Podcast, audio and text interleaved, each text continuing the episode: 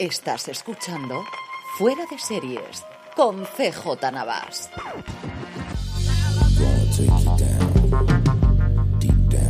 Desde que si no tienes una serie en Apple no eres nadie. En Cupertino, California, estás escuchando Fuera de Series, el programa que cada semana te trae las principales noticias, comentarios y curiosidades del mundo de las series de televisión. Yo soy CJ Navas y como siempre me acompaña Don Carlos. Don Carlos, ¿cómo estamos?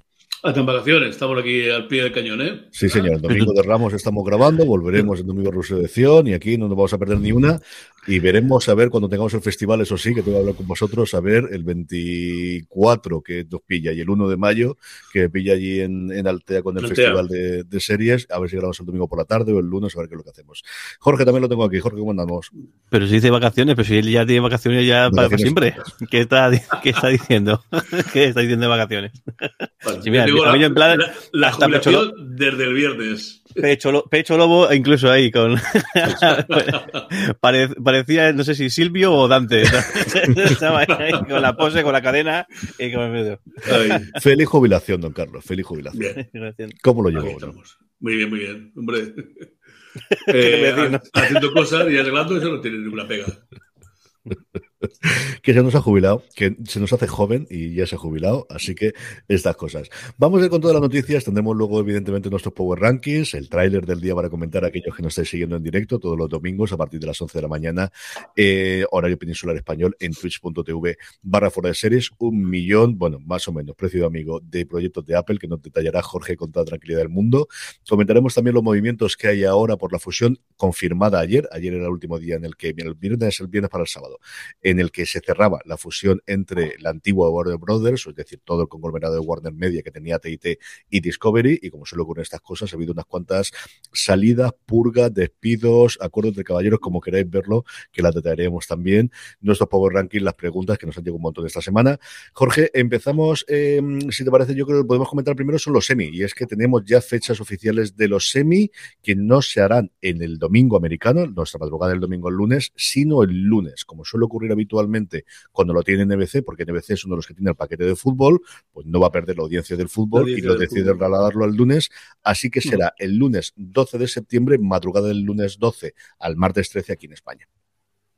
El, eso, día, día 12, no se sabe todavía el, el, el, el- lugar. Eh, también parece incluso que el, que el hecho de que sea el lunes puede ser que el que, el, que haya roto un poquito eso, porque no es lo mismo tener un, un teatro o un, un, un recinto grande un fin de semana que, que ya que ya, que ya el lunes, porque al final pues lo copan otro tipo de otro tipo de, de- de eventos. Pero bueno, sí que tenemos la fecha, sí que tenemos el, horario, y lo que sí que parece que la semana anterior va a haber. em, Va, donde do- dos no, noches sí que va a haber, no sé, no sé, creo que son los, los, lo que son los semi-creativos, los creativos, los que se van a hacer eh, el día 3 y el día 4, si no me equivoco, en una emisión ya realizada, eh, ya realizada previamente, es decir, al final van a poner un, van a, van a poner un vídeo, básicamente, en el cual se van a se van a escoger. Y bueno, sí que es el- tenemos incluso el calendario, pues si alguien se va a presentar a los semis que quiere tener- tenerlo en, en mente, pues bueno, a partir del a partir del, del- los premios se, se van, a, van a pueden entrar en categoría las series eh, eh, emitidas entre el, entre el 1 de junio de 2021 y 31 de mayo de 2022, con lo cual imagino que también en mayo vamos a tener unas cuantas series eh, que se, se emitan. Lo que no sé, que, que tenga, que tener un Lo de normal es que tengan la emitidos. mitad de los episodios emitidos. Entonces, eso es lo que ha ocurrido en los últimos tiempos. Así que mm, la última de abril, primera de mayo, por eso tenemos tantísimos estrellos. Por eso estrenaba toda la primera temporada de Stranger Things, entre otras cosas. Por eso teníamos ahí también Obi-Wan Kenobi y vamos a tener una avalancha de estrenos entre finales de abril y primeros de mayo, porque para que entre tienen que ser la mitad de los episodios ya emitidos antes de que se cierre esa ventana el 31 de mayo. No tenemos todavía presentador, presentadora, presentadores, presentador y solo como tendremos alrededor. Lo habitual siendo NBC es que pensemos en Jimmy Fallon. Hay bastantes campañas de que sean otras personas que tienen actualmente series en pico, con realities o alguna presentación o cosas similares. Eh, Supongo lo dirá en una fecha próxima. Y como decía Jorge, los semis creativos. Que Yo creo que lo más adecuado sería buscar algún, alguna persona deportiva. Yo creo que debería ser. Alguien que tenga relación con el deporte, por lo que pueda pasar, sé. o un sanitario, quizás. Nah, yo no sé. Lo Uno haría los es que que- haga- Uno de los que haga algún doctor en alguna serie de televisión sería el más adecuado. Quizás. Yo creo que lo suyo sería que, que aseguren que va, va a presentarlos Will Smith. Yo lo que.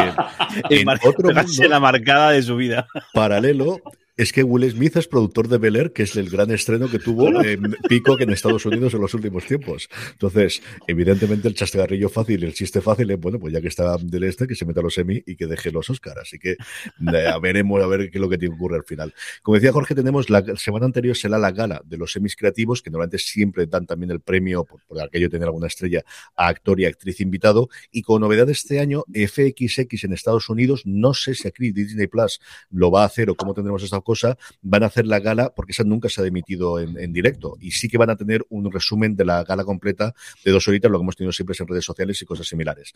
No sé aquí en España si seguirá teniendo los derechos Movistar Plus como la tradicional o si van a empezar a probar a tenerlo a través de Disney Plus. No recuerdo ahora qué evento relativamente menor, pero esta semana ya iba a hacerlo Disney Plus en directo, que es una de las cosas que todavía le falta por hacer, más allá por el deporte o cosas similares que tiene otras plataformas.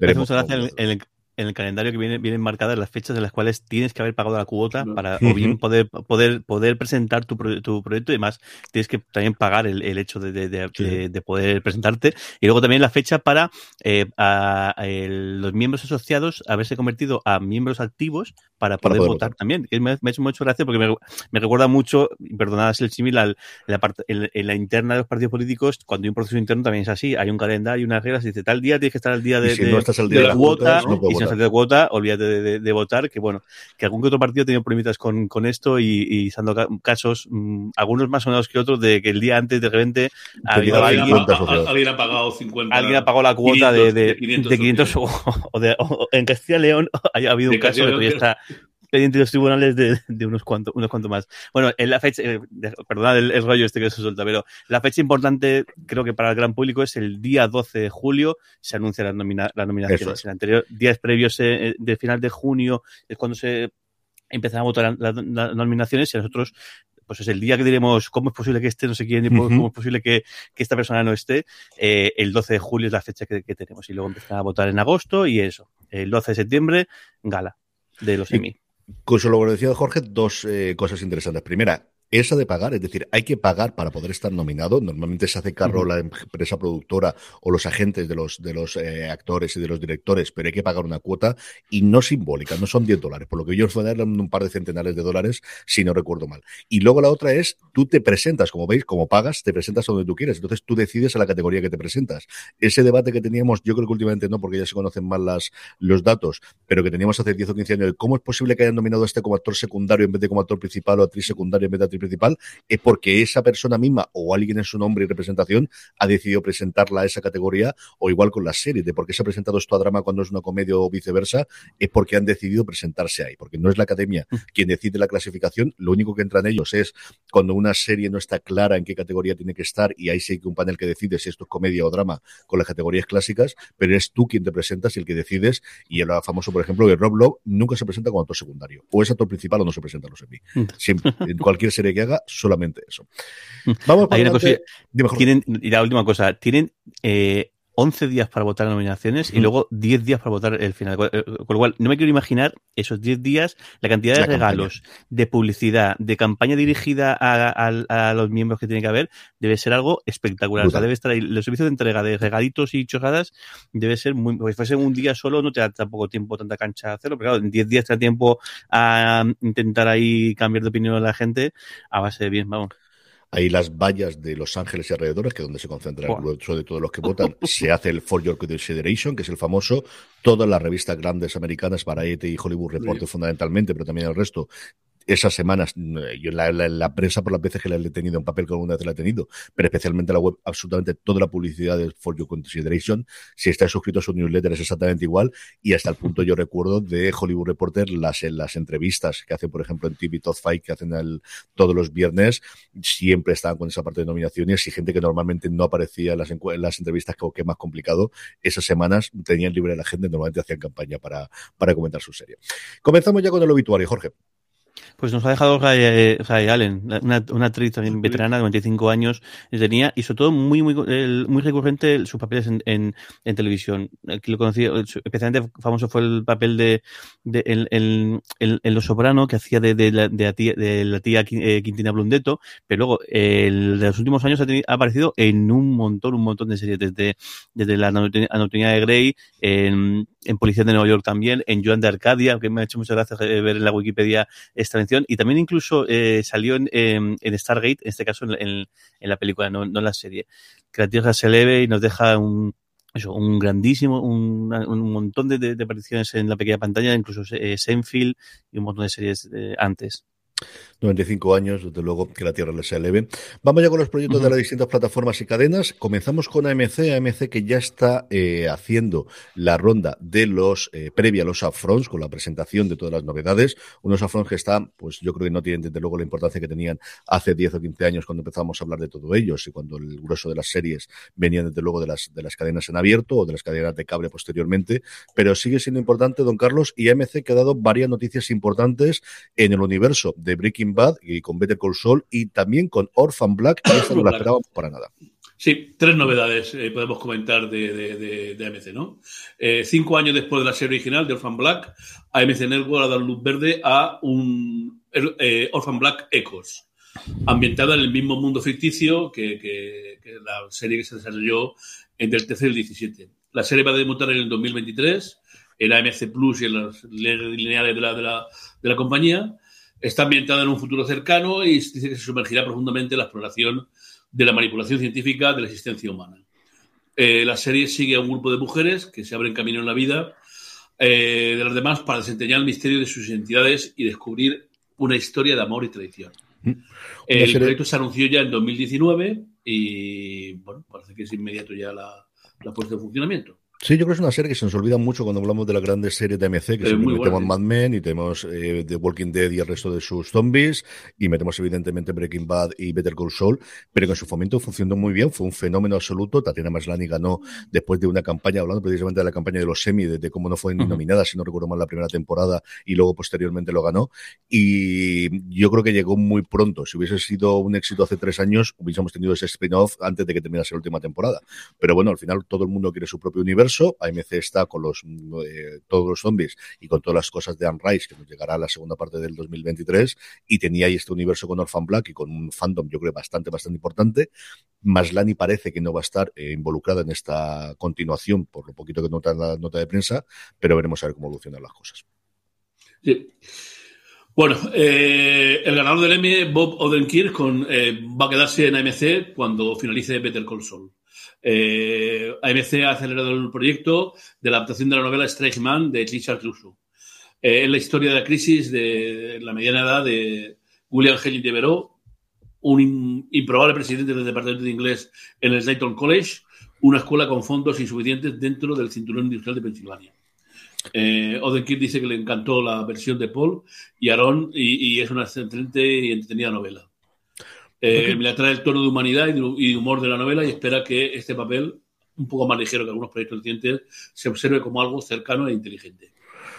Curioso que, que, volvamos a tener una serie alrededor de la Universidad Americana y además del Departamento de Inglés, después de tener la de Sandra O oh que tuvimos en Netflix, que a mí me entretuvo bastante, que se llamaba The Chair, aquí no recuerdo cómo se la llamaban en español, pero era The Chair, y yo creo una gran noticia, primero, que Other King esté tan recuperado como para meterse en otro proyecto sin más, y a continuación, y luego esa vis cómica que hemos visto evidentemente en Breaking Bad y en Better Call Saul, pero que él desarrolló mucho en las sketches y en el resto de series que hizo en Estados Unidos previamente, donde ya era conocido antes de interpretar a Saul Goodman que tenga esta continuación dentro de, de, la que es su casa. Es que a lo tonto, lo tonto lleva trabajando en MC más de 10 años seguidos. Así que mm. esto es lo que hay. Don Carlos, más noticias. Y la última, eh, pues eh, no sé si, bueno, me creo que sería conciencia, estaría bien pensado, ¿no? Pero Peter Gould, el co-creador y showrunner de, de, de, Breaking Bad, eh, pues en, en, una presentación que estaban haciendo en el Palais Center del programa de MC, eh, cuando le preguntaron si volveríamos a ver a Walt Jesse, a Brian Crystal y a Aaron Paul, se le escapó y dijo, bueno, en lugar de, darme, de evadirme, voy a decir que sí. Entonces quiere decir que van a aparecer en el final de la temporada de Better Saul. Eh, un poco curioso la forma de, de, decirlo, pero bueno, nos alegra muchísimo. Dice que, bueno, recibieron un montón de aplausos la gente como es lógico, ¿no? Claro.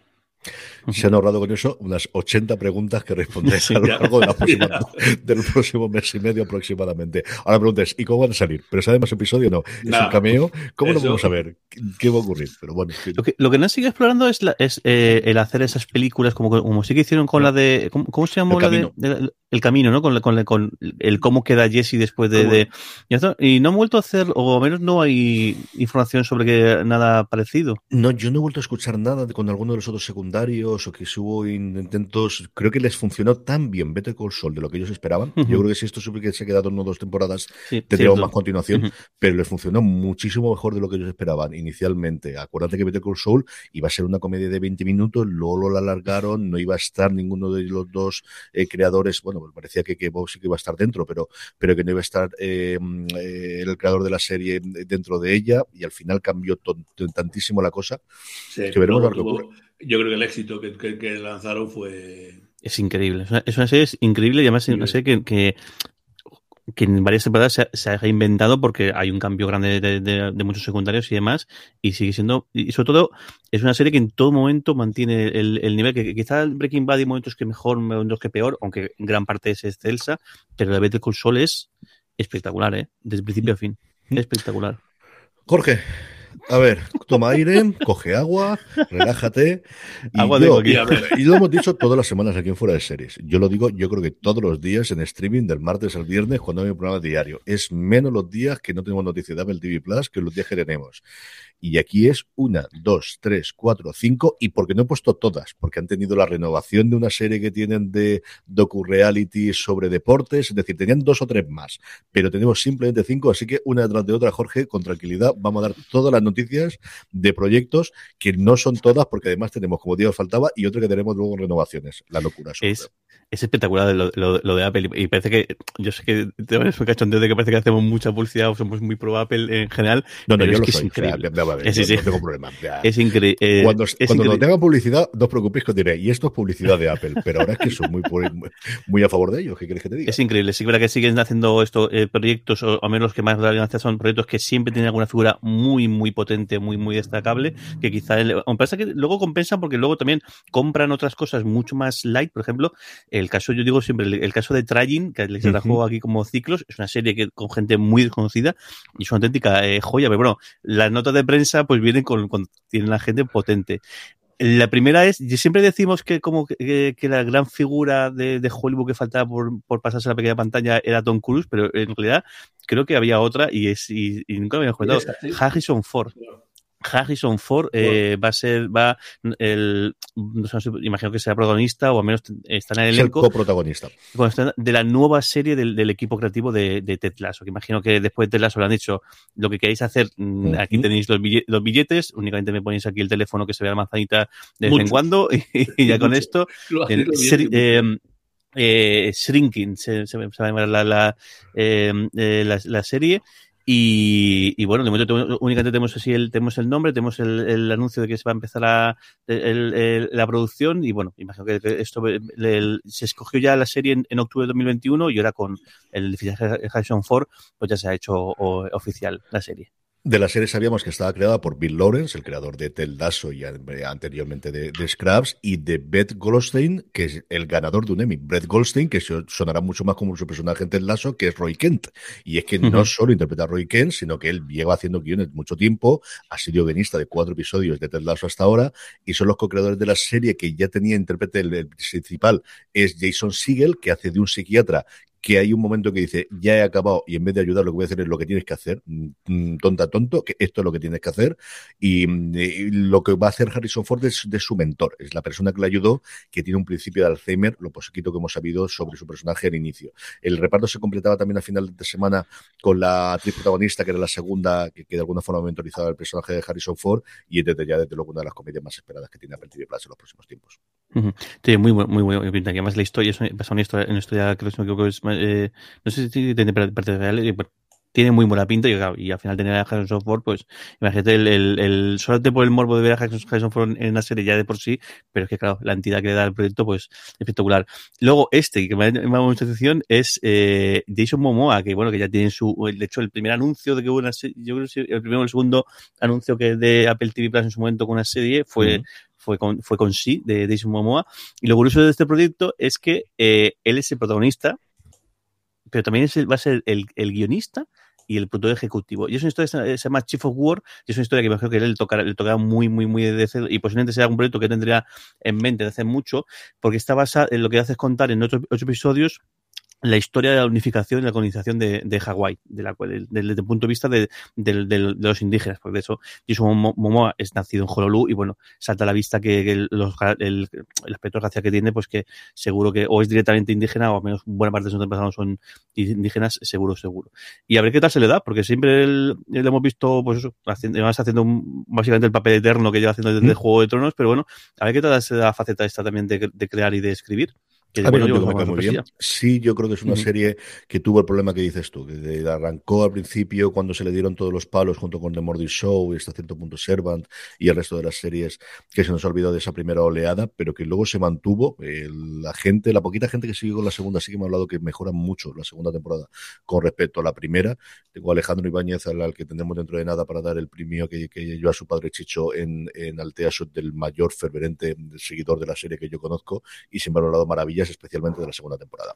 Pero no, no, no nos quedamos con Harrison Ford, nos quedamos con Momoa porque nos quedan todavía más. Tenemos otro, otro actorazo también, eh, Tom Hiddleston, que bueno, que él sí que ya ha pegado su tour por, por, por series, en, en, este caso por, por hacer de, de, Loki en, el universo Marvel, pero nos presentaba el DVD de White Darkness, que está basado en, en, un, en un libro, él lo va, lo va a coproducir el, el, el creador de, de, de Pachinko, eh, So, eh, Hugh, y también bueno, de Pachinko y de, y de, The Terror, o sea, también pues un tipo bastante mm. ya conocido, reputado, y en caso Pachinko, además, ya he conocido dentro de la plataforma.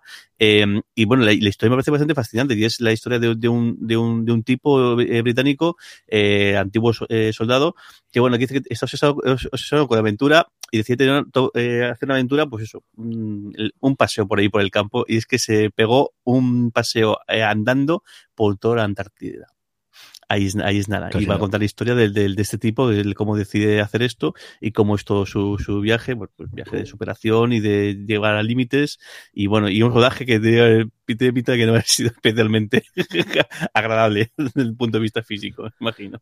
Sí, Hiddleston esa sería la segunda serie que hace para el TV, el TV Plus, porque recordemos, lo comentamos la semana pasada, que tiene pendiente de estreno La Serpiente de Essex, que hace junto con Claire Dance y que tendremos dentro de nada sobre este monstruo que cazan o que buscan en Essex en el Reino Unido. Más cosas, Jorge, sí, que todavía nos quedan, de verdad. Sí. Vamos con la otra este, rápida este que... porque no acabamos. Sí, este parece fascinante por, la, por el tema, porque no es nada fácil y no es una cosa muy común en Estados Unidos. Eh, fíjate que hablan de cosas, pero este en concreto es un, un poco tabú. Eh, de, Big Cigar, eh, la serie en, la que ya han fichado a, Janine Sherman Barjoa, Don Chidler, Dean Hedge y, Joshua Berman, y cuenta la historia de un miembro de los Panteras Negras que acabó yendo a, Cuba. Y digo esto porque eh, los Panteras Negras son un poquitín tabú, porque de hecho durante un tiempo incluso fueron, estuvieron clasificados como grupo, como grupo terrorista, y bueno, sí que hemos visto en The Americans vimos algunas trazas y luego sí hemos visto en algunos momentos algunas menciones y, demás, pero bueno, sigue siendo un tema un poco complicado y joder, que, que, se lancen a hacer este, esta serie me parece muy, muy, muy, muy valiente. Eh, es otra demostración más de que aquello de que Apple TV Plus iban a ser solamente series familiares y para todo el público, sí, ya sí, digo sí. yo que no. Y la última, hablábamos antes de Breaking Bad y hablábamos de Better Call uh -huh. Saul y Jonathan Banks tiene su nueva serie, ¿cómo no?, en Apple TV Plus. En la película Constellation, junto con Domi Rapaz, y la verdad me alegro un montón de, de, Jonathan Banks, porque yo creo que es un actor que hemos, hemos descubierto con, con, con, Breaking Bad y luego hemos visto mucho más. El, ya en Breaking Bad yo creo que nos, nos atrapó y ya en Better Call Saul, pues como tiene mucho más cancha para hacerlo. Y qué bien que, el, que, el, que le el, que el, buen actor que es ese tipo y que le den un proyecto donde se pueda exhibir más, más, aún. En este caso, eh, Constellation lo, lo, va, lo va a dirigir eh, Peter Harness y tampoco tenemos fecha de momento, si no, me equivoco, pero. Y bueno, Normalmente el... la, la, producción, contar unos 9, 12 meses, dependiendo de cuánta postproducción sea a partir de ahí. Ya si tienes el casting uh -huh. hecho es porque estás prácticamente en preproducción, ya tienes todo el equipo montado. COVID uh -huh. arriba, COVID abajo, problemas técnicos y donde ruedas y tal. Échale tres meses, cuatro meses de rodaje en función de lo complicado que sea. La postproducción después, con más o menos efectos especiales en función de la producción de, de cómo, de cómo de compleja sea. Y luego a partir de ahí es encontrar el hueco, porque ya un problema que va a empezar a tener Apple es encontrar los huecos para estrenar, que a este paso van a tener que montar un octavo día a la semana si no quieren repetir todos los días. En este caso, además, tiene pinta que tendrá por producción a tope porque es, es un ciencia ficción. No, mi rapaz es una, es una eh, vuelve a la Tierra después de un desastre en el espacio y cuando llega aquí a la Tierra parece que toda su vida o todo lo que se conoce de su vida ha desaparecido y bueno, pues investigando qué, qué ha ocurrido y qué, qué, qué, ha pasado. Así que mira, encima ciencia ficción que siempre aquí es más que bienvenida. Sí, señor. Bueno, pues mm, luego tendremos más cosas de Apple, no os preocupéis. Si os habéis parecido poco, luego tendremos alguna más. Don Carlos, vamos con Disney Plus y es que FX, esperemos que la veamos aquí la serie. Bueno, pues en esta oleada que tenemos de serie. ahora lo de baloncesto, ¿no? Eh, nos faltaba, eh, hemos tenido a los, a los Lakers, hemos tenido a los Boston Celtics, eh, faltan los Knicks, que, que lo pones metal. Y bueno, pues FX ha ordenado una serie, seis episodios, basado en un podcast de Sterling Affairs con eh, Lauren Fishburne y Jackie Weaver, que cuenta la historia mmm, del hermano pobre. Bueno, no sé, ahora ya no ya son pobres, pero durante muchísimo tiempo fue el hermano pobre de Los Ángeles, los Clippers. ¿no? Como Doc Rivers intentó traer el campeonato a una de las peores franquicias históricamente que había en el, en el baloncesto durante la caída del dueño del equipo que, en fin, tenían algunas connotaciones racistas eh, en, el, en, el, en, el, equipo. Eh, Shirley Stirling y su amante desempeña como escritora y productora ejecutiva de la serie. Eh, y fue la, la Ramona Shelburne, fue la reportera y presentadora del podcast original y también va a ser la productora ejecutiva del mismo. Sí, es la, caída fundamentalmente de Donald Sterling, del dueño de los Clippers. Eh, hay una parodia en Winning Time en el que dice el segundo peor Donald de, eh, porque sale detrás, el segundo peor Donald de Estados Unidos en esta época y tal. Eh, y fue muy famoso porque fue la primera vez en la que puso el puño encima de la mesa el nuevo comisionado después del fallecimiento de la arbitrada Stern, cuando llegó allí Sterling en su momento por una serie de conversaciones privadas en la que se notaba pues el carácter que tenía este racista y le obligaron a venderlo y lo vendió a Steve Ballmer al bueno durante tantos tiempos el director de el CEO de, Microsoft después de la salida en su momento de Bill Gates que es actualmente el dueño y, cómo le obligó la NBA a vender el equipo para, para separarse de eso. Es pues una cosa sí es cierto que para la gente de la NBA o que siga yo creo que lo recordamos todo bastante sí es cierto que los Clippers han tenido un momento dulce que no ha llegado al campeonato en ningún caso pero en los últimos años y después de este más todavía con el desastre que han sido los Lakers. De que es, madre mía, el cachondeo. Está siendo fino ahí en, Los Ángeles. ¿no? Sí, tiene que ser divertido. La Jorge, quedó eliminado ya de los, de los sí, ni del play-in. O sea, no ha llegado a conseguir ni el décimo puesto de, de, la Liga de la Conferencia Oeste. O sea, una cosa inaudita si te lo dicen a principio de año. Jorge, vamos con HBO Max. Pues tenemos el, el, el, anuncio de que, bueno, está empezando a, a, trabajar. Yo también tiene mucha pinta de que es más bien para lanzar un poco la presión y que decir, bueno, esto ya está hecho y ya y, si alguien se para atrás, ya veréis. Y es que el, el equipo creativo de las películas de Sherlock Holmes, que fue uno, luego ya con Iron Man fue cuando pegó el pelotazo por, por, por, por completo Robert Downey Jr., pero bueno, la, quizá la gran vuelta después de un periodo un poco tenebroso fue con las películas de Sherlock Holmes, de, creadas por, por Guy Ritchie y con y con y eso con Robert Downey haciendo haciendo de, de Sherlock Holmes un poco distinto al que mm. al que estamos habituados pero yo creo que cogieron muy bien el puntillo y yo las dos películas me gustaron muchísimo la verdad y bueno parece que, que el que HBO está interesado en, en, llevar este este este Sherlock Holmes o este universo de Sherlock Holmes llevarlo a, a la pequeña pantalla y bueno sí que parece que están eh, hablando con el equipo creativo que parece que está más o menos eh, eh, el, dentro lo que no está nada claro es que Robert Downey Jr. Eh, vaya a formar parte aunque imagino que también será un poco el, el el, el Longis y a ver qué tal, qué sale, qué sale de esto y si tenemos alguna noticia más eh, nueva en breve. Sí, yo no sé si podrían tener esa parte, o con Jude Law también, que hacía en su momento de Watson, podríamos tener, o con Moriarty, que teníamos también el personaje, se mide totalmente, el protagonista de Chernobyl, también haciendo de un Moriarty maravilloso en la segunda, en la segunda película. Mm, yo supongo podrían ir por los tiros de, de, de los, eh, de los, eh, ay, se me dio el nombre de los, los agentes que tiene el en Baker Street, de la gente joven, y que él aparezca haciendo un pequeño cameo, algo similar a lo que ocurrió en la serie de Netflix, que duró solamente una temporada, en su momento los irregulares de Baker Street. Estaba guay. No estuvo mal de todo la serie esa con el, lo que pasa yo creo el tono ese sobrenatural que le dieron no acababa de encajarle y tampoco tenía sentido si vas a ser una serie de, de Sherlock Holmes, aunque entiendo que intentas hacer algo distinto.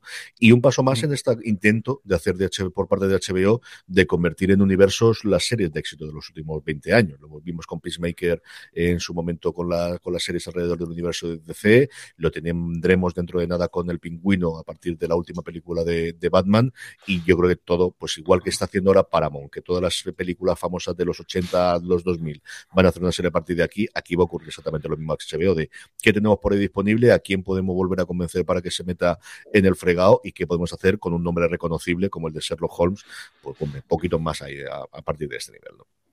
Y luego esta noticia, yo la, hago la previa y tú, eh, todo para ti. Y es que después de la fusión de Discovery con Warner Media, que también, fíjate, es uno de los tiempos que, es Discovery, que al final realmente es la parte que, que engulle a Warner. ¿Quién hubiese dicho esto hace 20 eh, años o, 10 años?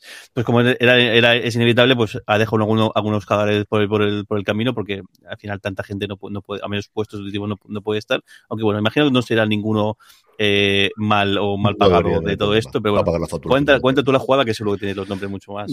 Vale, aquí por la parte financiera lo que, lo que se hace es crear una nueva empresa que surge de sacar de AT&T todos los contenidos, los de que era originalmente Warner Media y unirla a Discovery.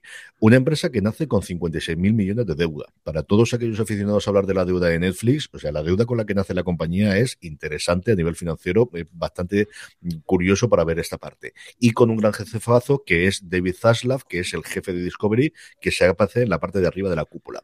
¿Esto qué hace? Bueno, pues la primera marcha que estaba cantadísima es la de Jason Killer, que era hasta ahora el CEO de Warner Media, el responsable de que el año pasado en Estados Unidos se pusiesen todas las películas en HBO Max simultáneamente en cines con todo el follón que, que aquello eh, supuso, el responsable de lanzar adelante HBO Max como servicio al mismo precio que HBO y de lanzar un nuevo, eh, un nuevo nivel de suscripción más barato con anuncios, es decir, el que tomó las grandes decisiones en los dos años solamente en las que ha estado en al mando porque era alguien que venía de Hulu. Era una de las personas que venía del equipo que originalmente montó el Hulu y al finalmente fue el CEO de Hulu y lo ficharon y le ha dado dos añitos para hacer eso. Junto con Killer, yo creo que es más fácil decir los que se quedan que no los que se van porque se va todo el mundo prácticamente, desde marketing a finanzas, pasando por el abogado general de la compañía. Gente gorda que se queda.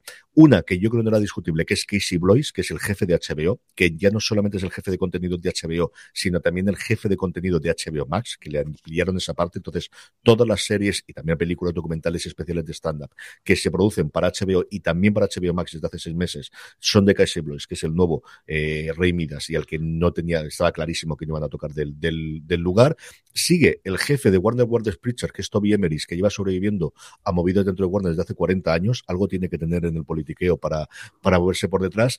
Y luego, eh, a la otra curiosa para mí es que se queda el jefe de internacional. Se queda Gaylord Thaler, cuando hay ya un jefe de internacional de Discovery. Y no tiene sentido que tengas dos jefes de internacional mm, en paralelo cuando lo que vas a hacer y ya está confirmado es que vas a unir los dos catálogos y convertir eso en HBO Max. Veremos si será llamar a HBO Max Discovery o se mantendrá el nombre de HBO Max para salir fuera de Estados Unidos. Esa sí que es quizás la, atención. Los nombres los tenéis todos en la noticia de Baradit, que tienes la nota del programa, como siempre fuera de series.com, pero quizás esos son los tres nombres propios. De purga absoluta de todos, con tres nombres que se quedan simplemente, y el más curioso es esta bicefalia a la hora de la expansión internacional.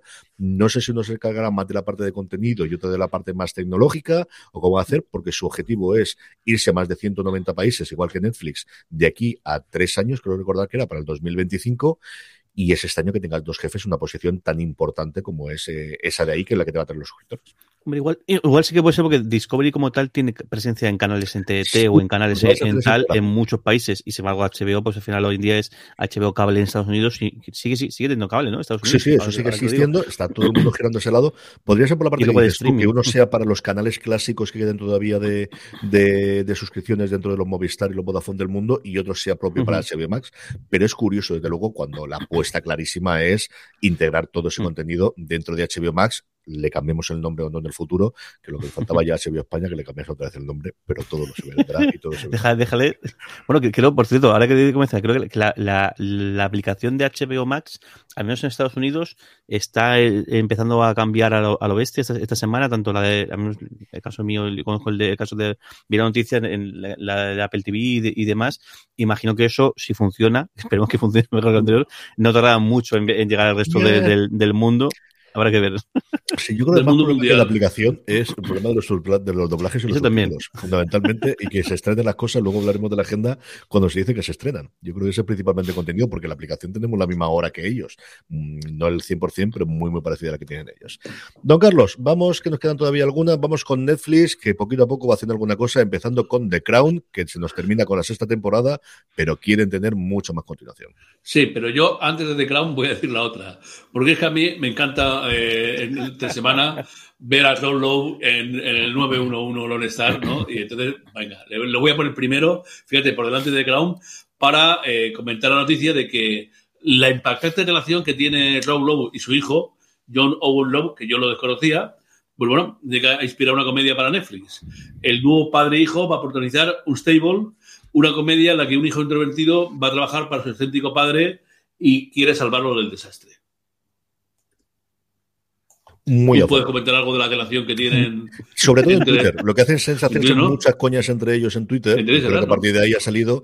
Y al final, pues Netflix, que sigue intentando romper el, el tener una comedia de éxito, porque al final lo que ha tenido siempre son las comedias que ha comprado para terceros y que poco a poco se le han vencido todos los contratos externos. Y no tienen ninguna comedia típica de vamos a tener, eh, de tengo la, lo que dices tú, ¿no? De, de tengo la tarde tranquila o de lo que veo, pues lo que tuvieron con Friends que se le acabó, o lo que tuvieron con Seinfeld, lo que han tenido con todas las comedias grandes o con The Office o con Parks and Recreation, cualquiera de las otras, todo ese contenido que lo tuvo en su momento y se les ha ido y siguen intentando replicarlo, pero es muy complicado, es tremendamente complicado. Esta la veré seguro. O sea, yo mira que veo muy poquita cosa de Netflix hoy, pero Rob Love, aquí soy exactamente igual que Don Carlos, me pongo lo que me ponga de él, al menos lo primero, y tiene cosas muy decentes más allá de Parks and Recreation. Bueno, pues eh, vamos con The Crown. The Crown eh, va a meter solo 500 millones de libras en no una, no, no, no una, sino de momento dos series más y posiblemente hasta cinco series más. Sí, pero aquí son Eh, las series inglesas, es decir, precuelas, las inglesas. Eh, dos series van a cubrir el reinado de Isabel II y ahora eh, dice que el escritor Peter Morgan están trabajando, trabajando hasta con cinco series históricas derivadas. Comenzarán con la muerte de la reina Victoria en 1901 y van a cubrir la crisis después de que Eduardo VIII, el filonazi, se enamorara de Willard Simpson y, y- y- y tuviese que abandonar la, la corona.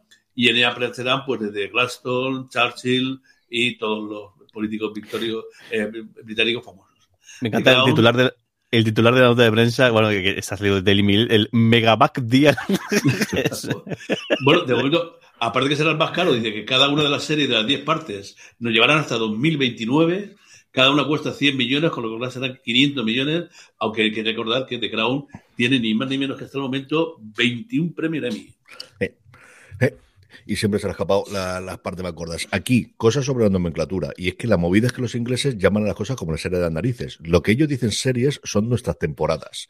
O sea, lo que están diciendo es que están haciendo una precuela que arrancaría con el fallecimiento de Victoria y nos llevaría hasta el principio de The Crown, fundamentalmente, cuando, cuando tuvimos el primer episodio, cubriría ese periodo histórico en el Reino Unido y que la previsión es que serían cinco series en el sentido inglés, es decir, cinco temporadas Cinco para temporadas. nosotros de 10 episodios cada una de ellas y que ahí nos saldrían los 500 millones de libras, que es el precio que siempre se ha dicho que costaba The Crown, que costaba en torno a los 100 millones de euros, libra, de dólares, mejor libras, que son más caros que lo que hay. Yo creo que quieren atar a, a Peter Morgan porque además es de las series más vistas que tienen y de las series que todavía, todavía tienen marchamo de calidad y el marchamo de amor de la Sí, crítica. Y no tiene tantas Netflix a día de hoy. ¿eh? No le quedan muchas de estas. Jorge, hablamos un poquito de Star Trek.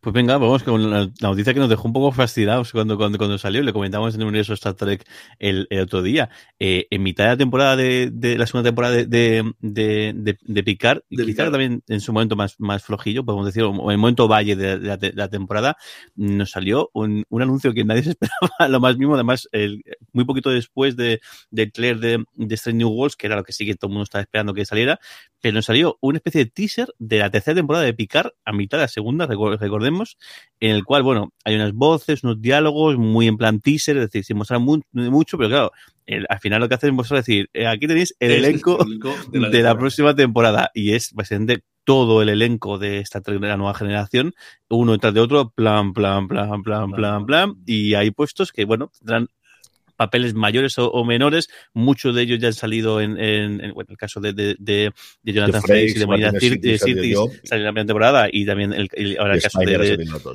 de Bren en, en las dos, especialmente esta tiene más relevancia en esta, primera- en esta segunda tem- temporada, pero bueno, el resto también los, los tendremos, así que bueno, el, el, el mundillo Treki estamos de enhorabuena más, a- más, más aún, y bueno, esto yo creo que es una cosa que, que, que más o menos se podía, se podía prever que iba a ocurrir, porque bueno, al final van a utilizar esto como, como el gran cierre de, de toda esa generación, que bueno, que gracias a, a esa, pues al final esta Trek no, no se quedó, No se partió. no cayó en el limbo y abrió un poco la puerta a todo lo que está, a todo lo que vino pues, a posteriori.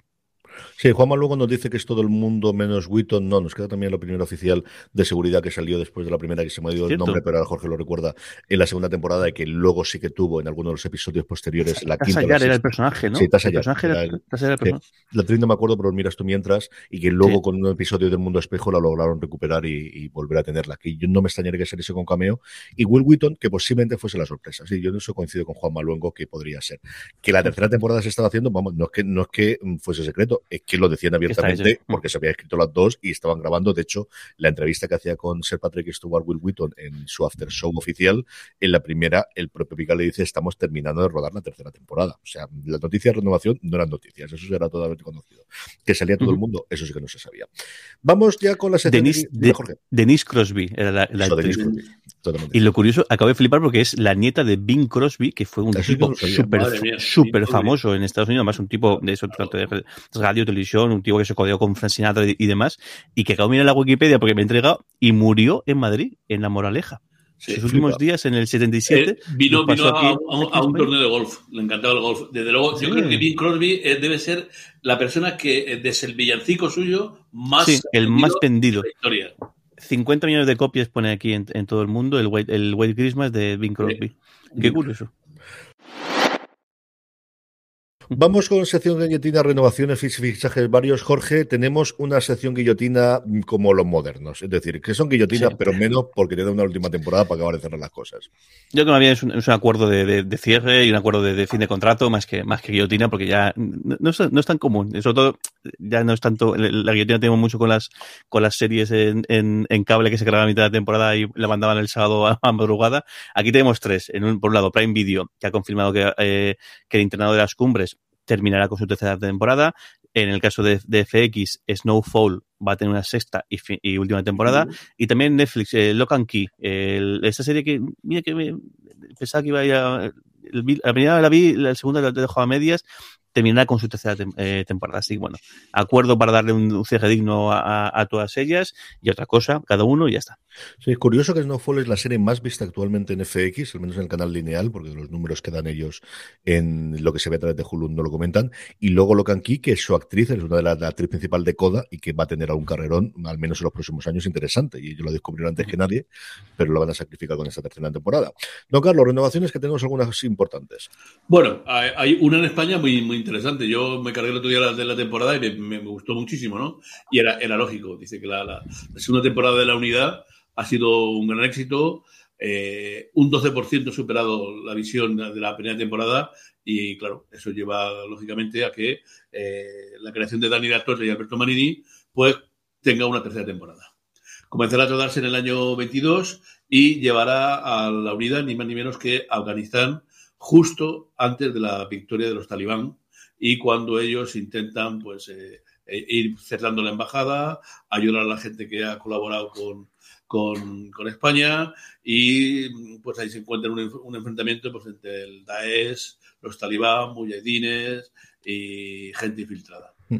Es una, una, una, yo creo que es una, una, serie muy activa, eh, una, una serie llamativa para España y merecía esa tercera temporada, creo yo. Les ha funcionado muy bien. En la nota de prensa decían que había sido lo más visto del fin de semana por detrás del Madrid-Barça. Es lo único que se había visto más en toda la plataforma de, Telefónica y que estaba renovada es lo que acaba de decir uno Carlos. Es decir, es que en la nota de prensa ya sacaron la sinopsis y eso no lo tienes. Es una renovación que no tenías pensada desde hace tiempo. O sea, estaba clarísimo que lo tenían y más aún si vayan a rodar ya en 2022. Quiere decir que ya tenían preacordado, acordado ya los, las agendas con, la, con el elenco y cosas similares. O sea que tenían claro desde el principio que si la cosa funcionaba, seguían adelante. A ver si por fin Movistar Plus encuentra una serie de la que poder hacer cinco o seis temporadas y que les sirva de bastión, porque todas las que ha tenido se la han cargado finalmente la segunda o tercera temporada. Lo tuvo con Arce que acabó, lo tuvo con las comedias y no ha habido cosas similares. bueno, el, el, cosas similares. el, Barça Madrid es, es, un, es una, serie, una, temporada, una serie que puede. ser muy el Madrid Barça creo que fue una, una, una, una, una, una, miniserie de terror. Creo que fue una, de terror para.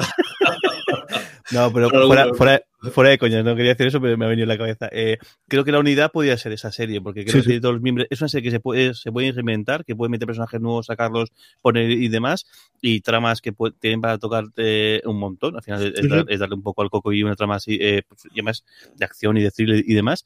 Quizá pueda ser esa, serie que sí que lo consiga. Antidisturbios es la otra cosa que Antidisturbios, como sí que está, mm, la idea que tienes es basarlas en hechos más o menos reales. De hecho, la previa, la previa que vimos en la, la, primera temporada, pues así lo indicaba, quizá puede ser más problemática, pero esta en concreto que le puede funcionar muy bien. Claro, y además yo creo que viene, viene muy al pelo. De después de la temporada segunda, que no vamos a comentar nada para que no sea un spoiler, ¿no? Venía al pelo aprovechar lo de Afganistán, en la derrota de los americanos allí, para, para hacer, para llevarlos allí como han estado pues, gente. Yo creo que salvando las distancias, una cosa como Homeland, que al final se reinventó dos o tres veces, una premisa inicial que luego cambiaron y tal, y que por fin tengan al menos la, la fecha de, dos veces al año o una vez al año, tengamos una serie durante los próximos cinco o seis años en la que la gente se pueda, se pueda cerrar, porque todos los intentos que han tenido, como te decía antes, Art de Madrid podría haber sido esa serie, al menos a nivel de crítica, pero yo creo que de audiencia, y también lo dije, lo funcionó muy bien. Antidisturbios podría haber sido, podrían haber sido las comedias, pero al final las quemaron todas en segunda o tercera, o sea, Vergüenza se vio bastante bien, eh, la de Berto Romero, eh, la de, mm. con los críos, se vio muy bien también. Muy bueno. Dos, tres temporadas. Incluso mm, todas las demás. En fin. Más renovaciones, don Carlos. Bueno, Sniff. Eh, un equipo al que yo era aficionado de baloncesto y que me está defraudando, eh, que por esta semana ha quedado eliminado los playoffs. Los, la, historia de los Lakers, por cierto, aquí en España también hay un equipo que de baloncesto que creo que está un poco eh, lesionado, pero vamos, no diré nada porque si no metéis conmigo. Eh, bueno, pues vamos tenemos la segunda temporada de la historia de los Lakers. Ni más ni menos, eh, bueno, al menos podremos verlo para olvidar esta, temporada actual. Comienza con la compra del, equipo por parte de Jesse Bush y cuando llega un novato que sería la estrella que subiría a los Lakers arriba, Ervin Magic Johnson. Eh, eso es lo que nos cuenta la primera temporada. Aquí la... no, solo la, la, historia de los Lakers, sino que es una mirada cariñosa y objetiva a la ciudad de Los Ángeles. Se ha renovado Winning Time, se ha renovado Tiempo de Victoria, como se llama aquí. La gran duda es qué van a hacer en la segunda temporada, porque la primera, la serie empieza en media res con eh, cuando a Magic Johnson le detectan eh, que tiene que tiene SIDA, que tiene los anticuerpos, y cuando va a hacer su rueda de prensa, luego nos retrotraemos a su fichaje, como decía Don Carlos, inicialmente de los Lakers, y la serie, por todas las críticas que hemos visto de las, periodistas que yo lo he contado, cuenta la primera temporada, que no voy a contar cómo termina, mm, pero vamos, que tiene la Wikipedia al lado y si tienes el recuerdo. Entonces, no se está nada claro si lo que van a hacer es cada temporada tener una temporada de los Lakers propiamente dicho, porque hay algunas que pueden ser más interesantes u otras menos, o si lo que van a hacer es un salto temporal porque tienen también comprado los derechos del siguiente libro que escribió el, el, el, eh, autor de la novela, o de, mejor dicho, el libro de no ficción en el que está basado, que cuenta el momento de Kobe y de, eh, de cuando llega Kobe Bryant y de cuando llega Shaquille O'Neal. Entonces, no sé si van a hacer un rollo. Los creadores siempre han dicho que su modelo es de crowd, o sea, en el sentido de, salvando totalmente las distancias, pero el que contamos historias que no es una cosa cronológica, sino que nos podemos centrar en aspectos concretos y podemos hacer saltos temporales entre momento y momento. Ya, pero el, tiempo entre, entre Johnson, Abdul Jabbar y compañía y, luego lo, que vino está comido por, por los Chicago Bulls y Jordan. Ah, eh, entonces, yo no sé si van a contar el último tiempo. Y, los, Lakers, ¿no? y, los, Pistons de Detroit, de, Detroit la época esa buena de ellos. Entonces ahí tienen 10 años para hacer la rivalidad con los Celtics de Bears y contar tanto algunas de las que ganaron como otras en las que perdieron el campeonato, o para hacer esa transición, o irse directamente a la época de COVID de Shaquille. Y no está nada claro y la nota de prensa no decía absolutamente nada. Supongo que dentro de un poquito de tiempo sabremos. Y luego la otra renovación, que me alegra un montón, es la de separación, que está más o menos cantada. Sí, eh, Apple ha renovado la segunda, por una segunda temporada a, separación, el thriller protagonizado por Adam Scott, ¿no? Eh, la serie eh, ha concluido este viernes la primera temporada y Steeler dice que bueno era, ha sido emocionante ver las respuestas de tantas personas que amaban el programa y que tenían claro que siempre iba a ser una historia para varias temporadas y está agradecido a Apple TV, de TV Plus para porque se haya permitido continuar Sí, yo de las declaraciones de Steelers lo que más me interesaba es esa de que ellos siempre me han planteado que fuese más de una, porque sería siempre, pero yo te digo yo que las comunicaciones inicial no se decía. Y yo cuando me acerqué a ella me acerqué siempre como una única temporada o una miniserie. Ya es cierto que luego las, las entrevistas que dieron eh, alguno de los, de los protagonistas sí que se dejaba caer esa posibilidad de tenerla y ya anunciamos que había alguna web en la que ya se anunciaba la producción de la segunda temporada. Pero al final, cosa cosa curiosa, el que tengamos, pues uno de los grandes éxitos desde luego a nivel de crítica y parece que también de audiencia, por lo que me han contado a mí en Apple TV Plus. Jorge, hablemos un poquito de fichajes.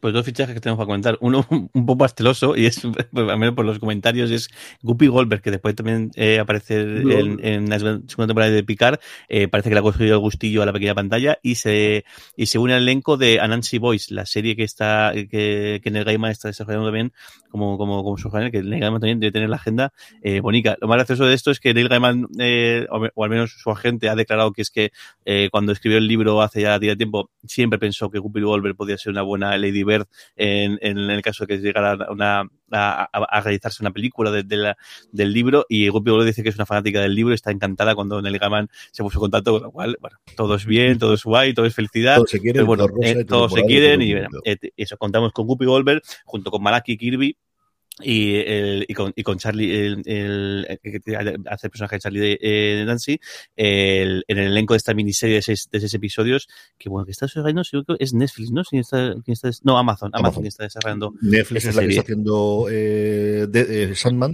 y Amazon es la uh -huh. que se ha quedado con esta, con, igual que se quedó en su momento con, con la serie de la que viene originalmente con, con, eh, con a señor, la de los dioses. El, Con el, American Gods. el, American Gods. Uh -huh. Y luego eh, Mr. Mrs. Smith, el, el, proyecto que estaba llevando a, a cabo eh, eh, Donald Glover, el, parece que se, al final se, se, cae del elenco eh, Phoebe Waller, Waller Bridge. Sí, eso está y la, desde hace un año.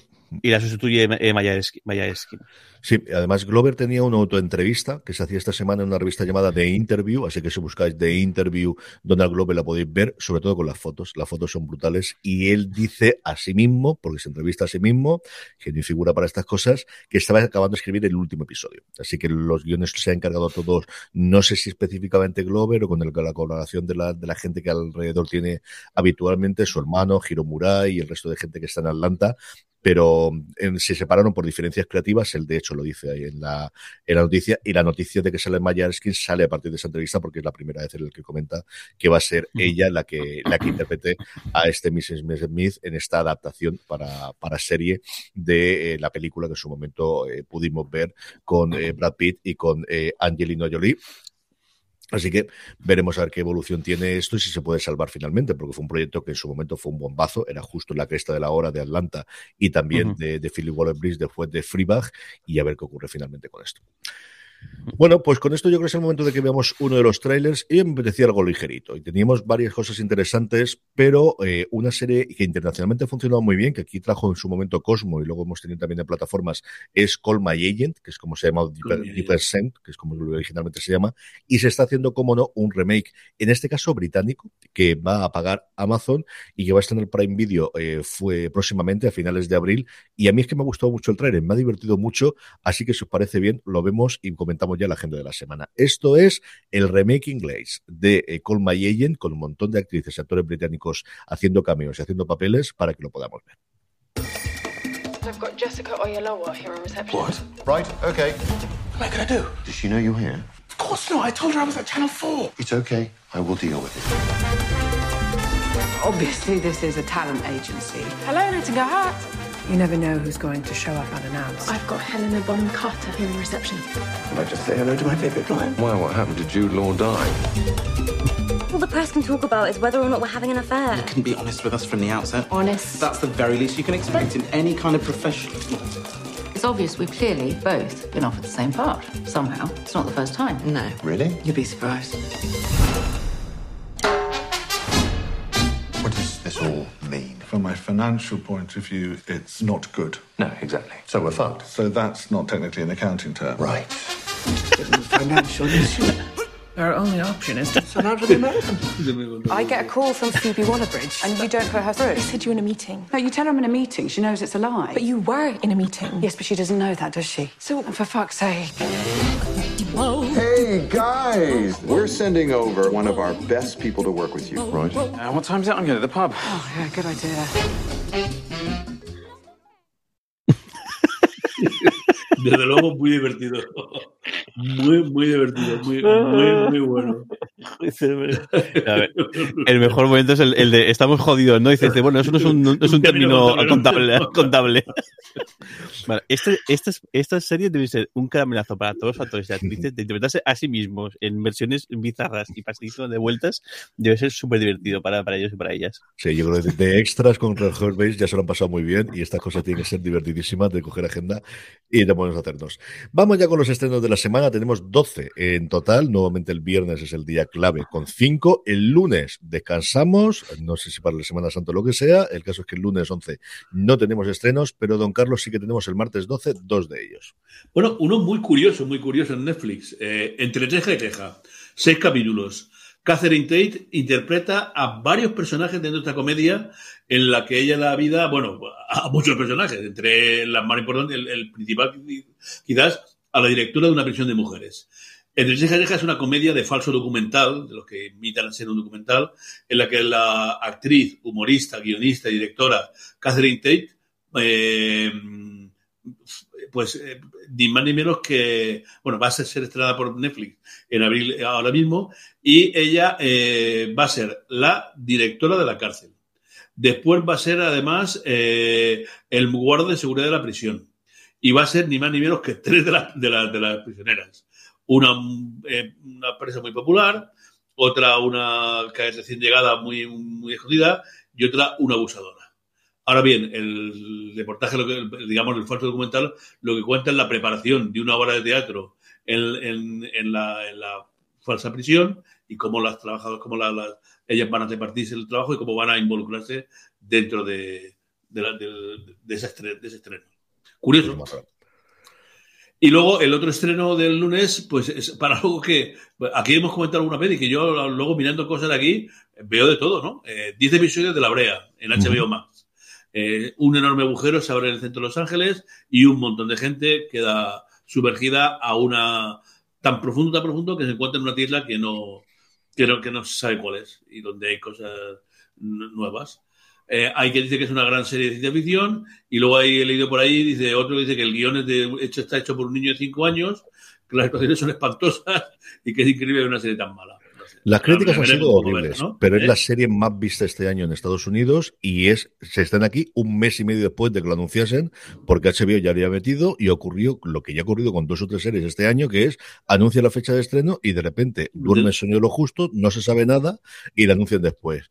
Que es parte de decía, es decir, junto con el doblaje y el subtítulo, en la nueva moda que tiene HBO Max en España en este año, que es anunciamos la fecha, Llega y la fecha, ya... pasa la fecha, pasa largo y ya bueno. un mes después volvemos a anunciarla. Pero es una, es una manera de, de formar sí, parte sí, de conversación. Sí, sí, ¿Sabe? Al final saben que la, esto hace que la gente hable de ti, muy mal de ti, en, en, concreto, pero la gente está pero hablando bueno. de, de, ti. Hay que, seguro, que, seguro que hay una razón y no es una cosa de, de que alguien se ha equivocado, alguien se ha olvidado o de que alguien ha entendido mal algo. Seguro Madre que es mía. parte no, de una no, estrategia no, mucho más grande que. A ver si Discovery no, no, no, lo tengo yo tan claro, Jorge. A ver si Discovery pone orden una puñetera vez, porque esto no puede ser. Qué maravilla. Y, Jorge. Y los gatos que nos dejando. Y la, y la serie que se podía grabar sobre el, lo que ha sido el. Voy a hacer una miniserie que sea HBO Max, la miniserie, y cuente todo esto dos, dos tres meses. Vamos, es que sea maravilloso. Es absolutamente maravilloso. Jorge, vamos con vamos, el miércoles 13. Vamos, vamos con el. el, eh, Miércoles 13 tenemos tres estrenos. Eh, por un lado, eh, en Netflix, Casi Feliz, una serie, eh, serie, serie, argentina que esta, llega a su segunda, eh, segunda te temporada con Natalie Pérez, Hugo Arana y Adriana Alzenberg. El, el que bueno, que el, fue bastante, parece que tuvo un, un, un, gran éxito en su momento, que se estrenó el 1 de mayo de, de 2020, justo en, en la pandemia, gustó bastante y se, y se ha generado para esta segunda temporada que empieza este miércoles, que si no me equivoco tiene 10 eh, episodios, creo que son 10 episodios la segunda temporada también.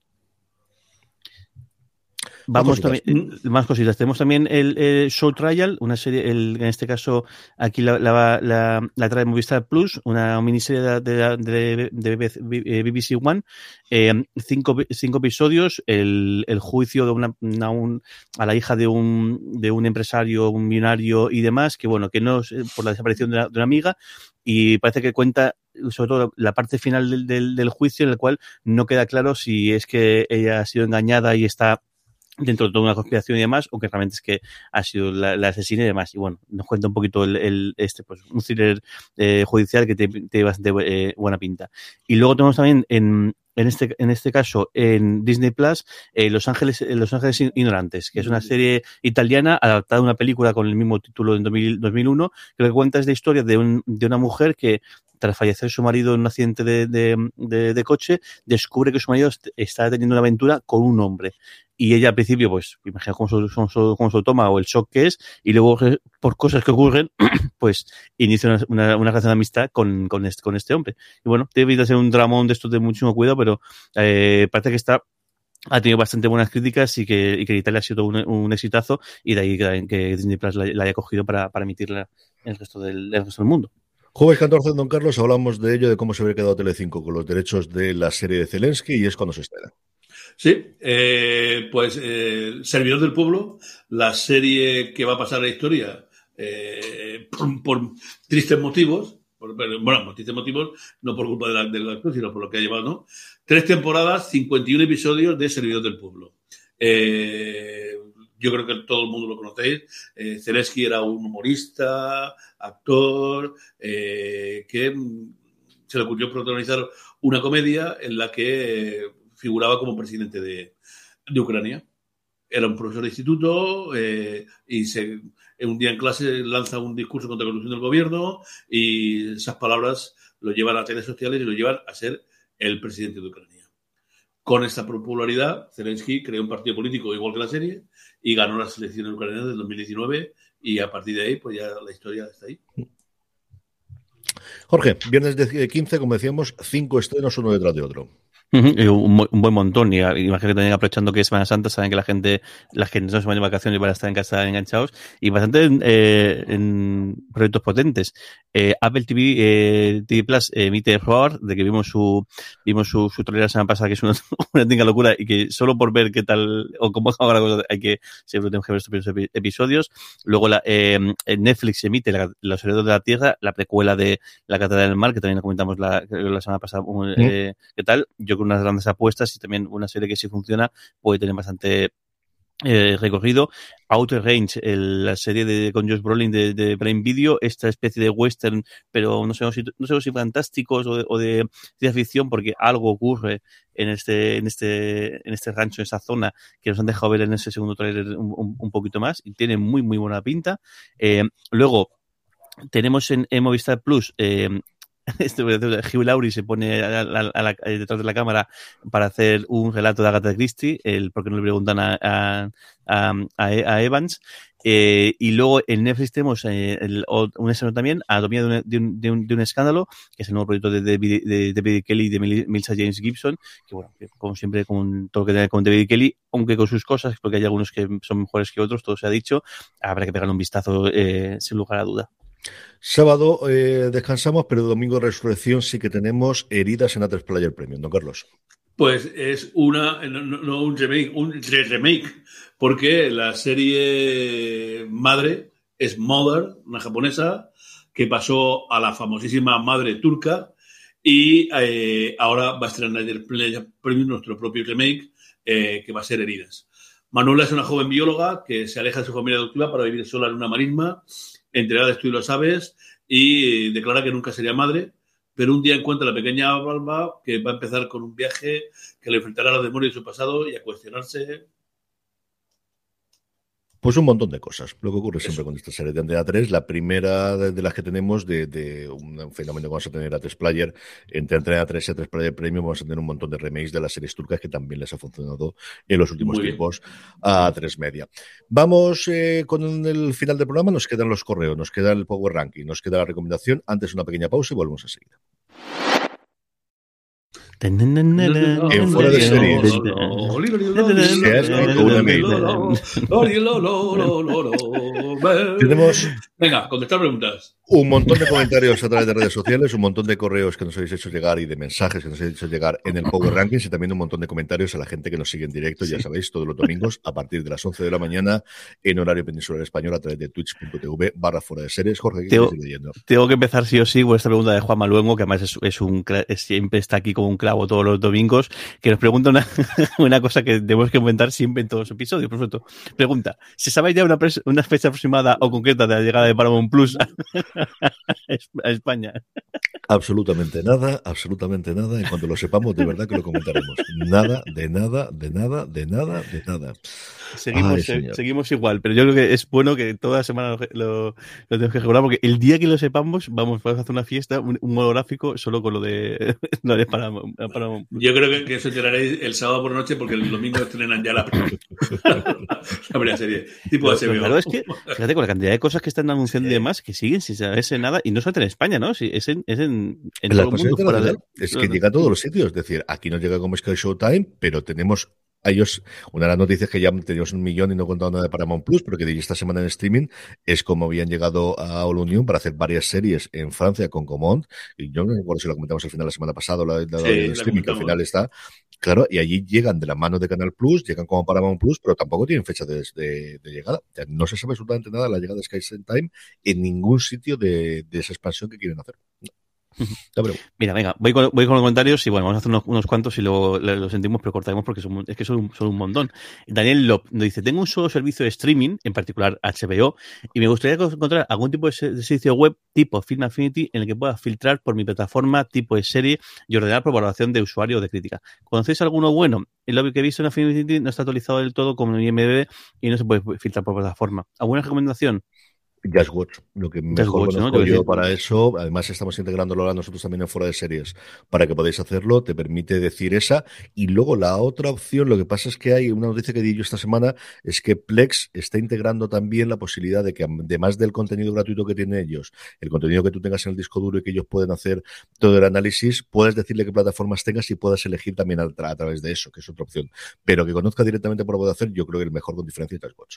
Sí, Sí, sin lugar, sin lugar a duda. Y además tienes ahí, puedes ver también otras series y también pues puedes filtrar por otra plataforma y ver qué plataforma te puede, te puede, si decides coger ot- otra más, pues cuál te viene, cuál te merece la pena más eh, tener. Y luego este comentario de Javi, que, el el pobre está un poco frustra- frustrado y es muy, me ha hecho mucha gracia. Dice, me enfada especialmente el que hagan series sin un ci- un cierre medio decente a final de la temporada. Últimamente les da igual hacer una temporada sin final, sin tener asegurada la renovación. ¿A qué pensáis que se debe? Deberían aclararlo antes de empezar. Yo creo mía. mucho menos que antes, ¿eh? Ahora, menos que antes. es decir. ahora tú sabes normalmente si está renovado o no, o tienes esa posibilidad, o lo vas a comunicar. Antes la Cógete, gente se- cógete de Glades eh, y mira, mira el final de la serie. y verás lo que es acabar. Madre mía. Antes la gente se tiraba a la piscina sin tener ninguna confirmación porque todas las series se renovaban año a año. Ahora sí que puedes tener previamente y puedes llegar a esos acuerdos de final. Es decir, puede haber un cierre de temporada en el que, en el que lo dejen todo abierto, posibilidades, pero no, y sobre todo no se suelen cancelar tantas series con ese contenido, que hace mm, 10 o 15 años cuando todas estaban o en cadenas en abierto o en cable era mucho más habitual. Dicho eso, te sigue cabreando exactamente igual. Yo eso no igual. Sí, hay muchos más productos ahora que es que se, se contrata la temporada te- ahí por streaming, se va a emitir todo de golpe, te contratan entera la temporada y bueno, al menos mm, para las facturas tienes, tienes Sí, no tienes te la cancelan al, octavo- al cuarto te episodio cancelan. o al noveno. sí. o al segundo, o al, o al primero, como hemos llegado a tener el caso del primer episodio, cancelarla, mandarla, o, o bien mandarla al limbo, o bien mandarla Sí, el, sí, el sí. sábado de madrugada, eh, el- el- que era muy, muy habitual. Cuando decíamos antes lo, lo de la, lo de la sección guillotina, es que la sección guillotina era terrible. la, la primera vez años que hacíamos este programa. Eh, Belinda Anderson dice, llevo meses viendo que Netflix ha bajado mucho el nivel. Ya casi no veo nada de la plataforma. ¿Creéis que al ver, haber tanta plataforma le ha quitado mucho contenido que antes podía comprar? Está muy de bajona. Así, eso sí, totalmente. Pero Sí. eso lo saben los primeros ellos y por eso se han puesto a producir. Yo creo que al final Netflix eh, intenta contentar a todo el mundo. Y lo digo, yo lo comento muchas veces. Yo quizás es la plataforma que menos veo, pero es con diferencia la que más se me ve en mi casa porque están las dos crías. Entonces, mm, y hay todo un mundo para mí de realities. Ahora, por ejemplo, de stand-up comedy, que Lorena escribió el sábado en Fuera de Series sobre Carmichael, que lo he podido ver, y un montón de otro tipo de programación que a lo mejor yo no veo, o de, tiene un montón de realities de cocina, de cosas similares y que en mi casa se ven mucho más las crías, ven muchísimo más Netflix que ven Disney Plus, por ejemplo. Entonces, mm, que no es el Netflix original cuando tenía todos los grandes éxitos que todo el mundo le vendía, sin ningún género de dudas. Que no todo ha podido tener todos los éxitos o quizás no tiene tantas series que luego al final ha tenido, porque yo creo que Gambito de Damas recientemente lo tuvo. el- y el, el Juego del del Calamar. juego del calamar no hace tanto tiempo, es que el Y tiempo pasa muy rápido.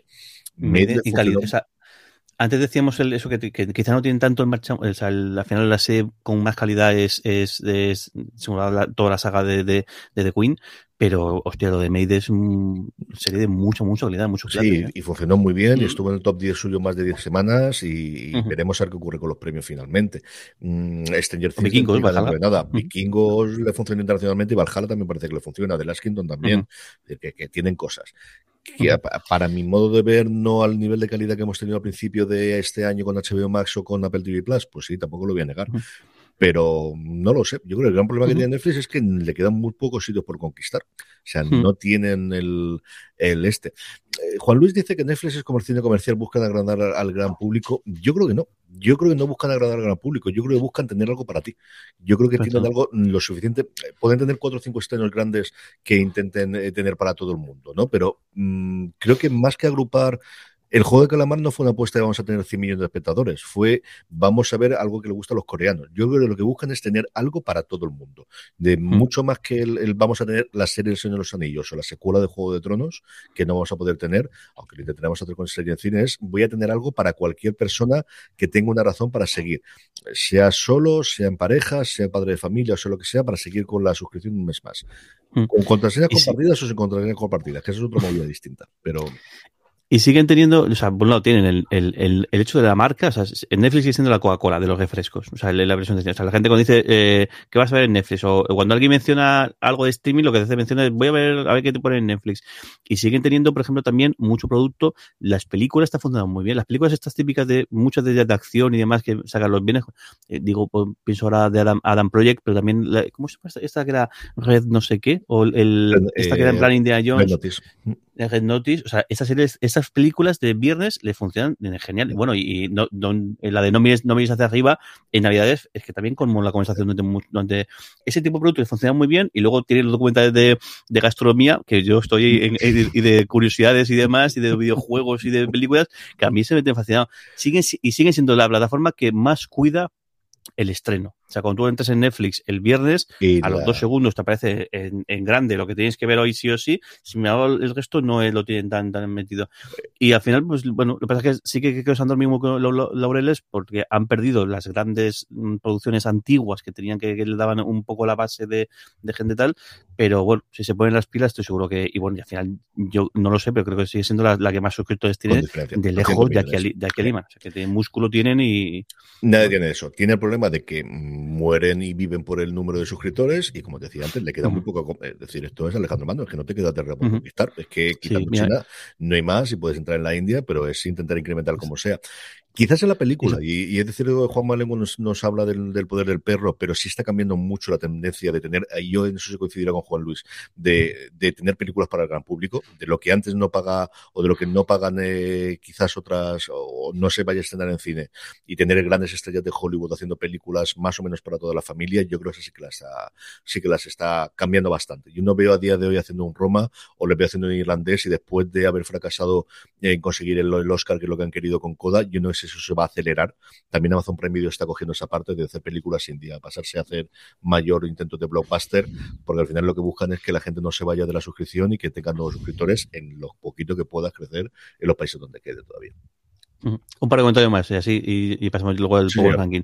Que, eh, Katie, que también es una, una, una, una constante todas las semanas en el, en el comentado en el programa. Dice, no, dice, no sé si sabéis esto, dice, pero Apple Plus tiene un acuerdo con, con Oprah Winfrey, dice, pero, y dice, yo estoy encantada, dice, pero llevo varios meses sin saber nada de, de ella ni ningún contenido. ¿Sabéis qué pasa?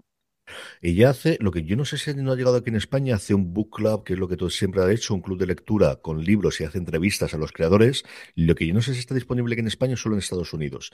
Y es cierto que esos acuerdos cuando hace grandotes, yo creo que querían así o sí tener a la Oprah en la presentación, igual que el de Spielberg. Spielberg hizo Cuentos Asombrosos, que es una serie de la que no hablamos nada. O sea, eso pasó sin pena ni gloria la, el remake o la continuación en, en, Apple TV Plus y está muy metido, eso sí, en Masters, eh, señor, la de la tercera serie después de, de, Hermanos de Sangre y de, y de The Pacific, que es eh, Wings of War, creo recordar, o Masters of Wind, o no recuerdo ahora. Master, So- Master of, Master of, de las Master dos. of Win. Ujú. Una de ellas. Ujú. Algún- me- Master of, mientras- Master of, of, of Air. Masters of Air, eso era. Estaba con la manía yo del- de, las salas en vez de con el aire. Y creo que está bastante involucrado en eso. Pero sí es cierto que, que Oprah quizás no ha- Por ejemplo, lo grande que ha hecho Oprah en los últimos tiempos, que fue la entrevista de, de los príncipes de Sussex, eh, la hizo en CBS, no la hizo dentro de Apple. Quizá tampoco en un sitio para hacerlo con Apple, pero bueno, estas cosas que ocurren con los acuerdos globales que nunca sabes. Mayor cabreo tienen en, en Netflix con lo de Ryan Murphy, que hace todas las series últimamente para Disney en vez de para ellos. Es que, es, que es una estafa, es que lo de Ryan Murphy con, con el acuerdo ese, yo no sé el abogado que redactó eso, pero yo imagino que ya no estará en Netflix ni estará en el, en el país. Sí, porque- sí, dos cosas, pero al final alguien ahí muy inteligente dijo, sean de las siguientes, y entonces ahora han rescatado Feud para una cosa que no tiene nada que ver con Feud, pero como tiene el nombre de Feud, puede hacerlo para Disney. Pero, Bueno, pues es está. una palmada, o sea, parece que, que sea que o sea, Netflix, imagino también tendrá para pagar abogados más que decentes y para revisar eso y decir, Yo "Oye, creo no, que no quiere meterse no la colar.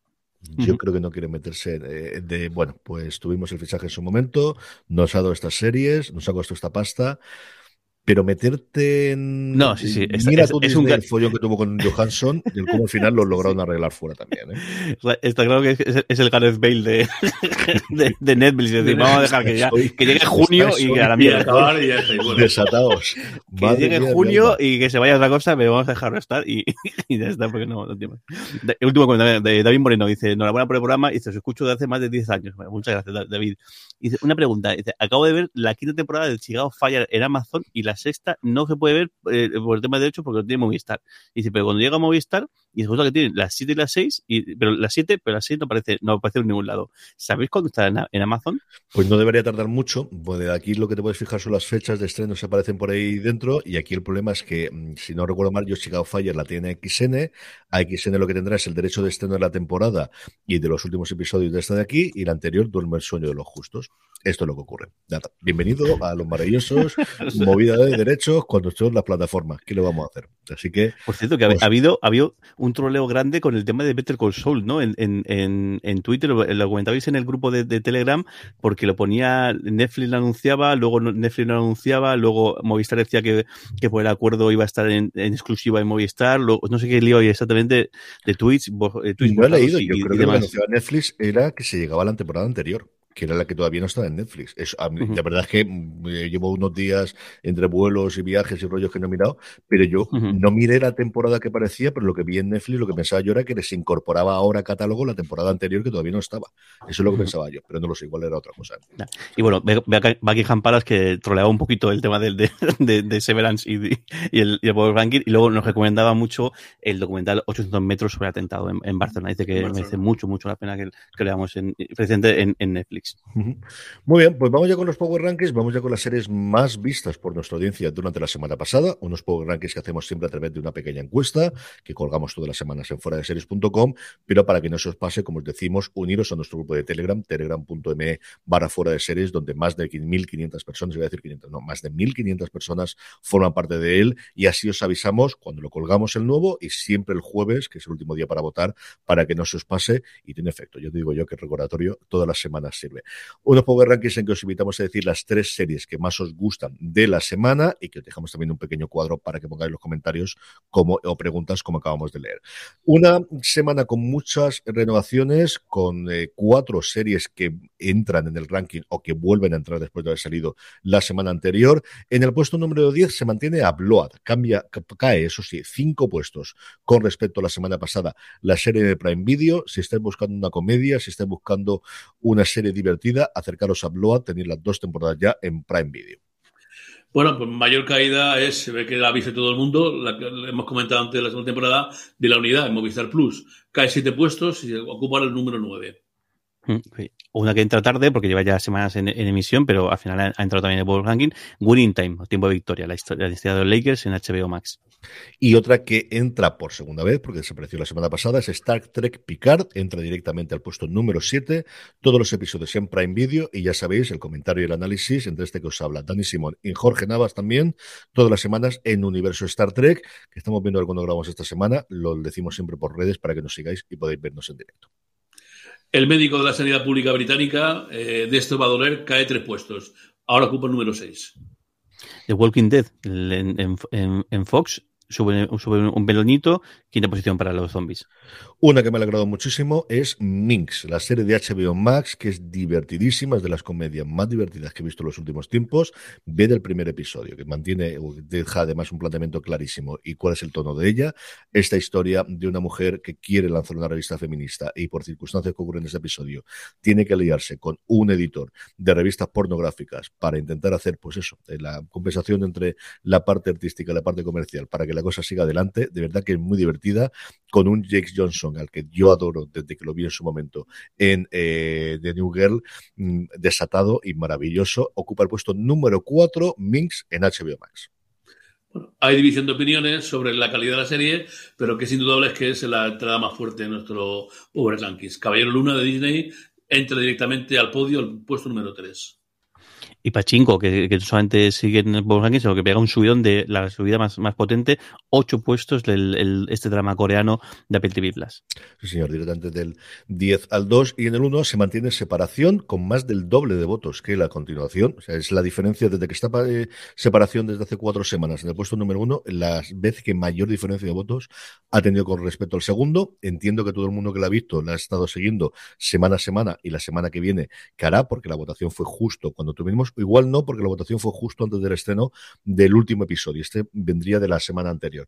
Separación, si no lo habéis visto, ya sabéis, uno de los fenómenos, mi serie favorita de este 2022, hasta que se pueda hablar abiertamente de Atlanta, pero eh, se mantiene una semana más la serie Apple TV Plus, que logra colocar dos de sus dos series arriba, pierde esos Severance, que estaba hasta la semana pasada en el Power Rankings, y ha desaparecido en nuestros Power Rankings. Y vamos ya con la recomendación de la semana. Don Carlos, ¿qué recomendamos? Pues si es una serie eh, policíaca, si es Agatha Christie y la dirige Hugh Laurie, yo creo que no había color aquí en esta semana. Hay que recomendar necesariamente en Movistar Plus, ¿por qué no le preguntan a Evans? Y esos tres episodios de un, una serie típica de la gran, la, la gran escritora británica. Jorge, recomendaciones, porque va a ser es. Sí, sí. Tengo tres. Es, eh, he acabado de ver la segunda temporada de Star Trek, esa serie que está en HBO Max, que me parece una auténtica maravilla. Es que es una, una, serie que seguro que os saque una sonrisa y que se ve súper ligera y demás.